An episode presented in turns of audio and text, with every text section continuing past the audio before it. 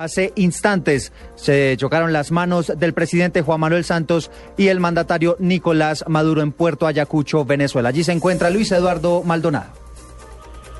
Sí, señor. Honores militares al presidente Juan Manuel Santos. Se acaba de registrar la foto oficial, el apretón de manos entre el presidente Juan Manuel Santos y el mandatario venezolano Nicolás Maduro. Rinden honores militares y en cinco o diez minutos estará comenzando esta cumbre presidencial que tiene como fin limar las asperezas reencauzar las relaciones diplomáticas y comerciales de los dos países y dejar atrás lo que el presidente Juan Manuel Santos ha llamado malentendidos.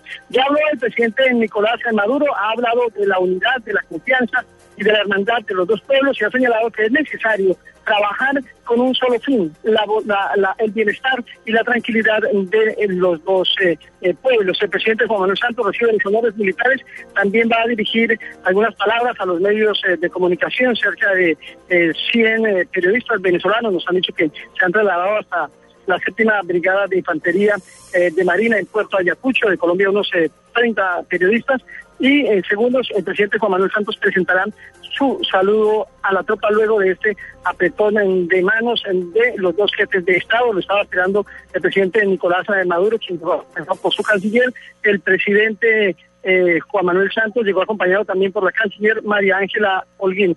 Ah, están eh, rindiendo honores militares, presentando la tropa a los dos jefes de Estado en eh, la séptima brigada de infantería, de infantería de Marina en Puerto Ayacucho. Minutos antes, el presidente Juan Manuel Santos había eh, inaugurado, había estado en, eh, eh, en la zona limítrofe con Colombia. Luis Eduardo. pues allí había... Sí, sí, Estamos pendientes, 2.35 minutos, seguiremos en instantes con ustedes de Puerto Ayacucho.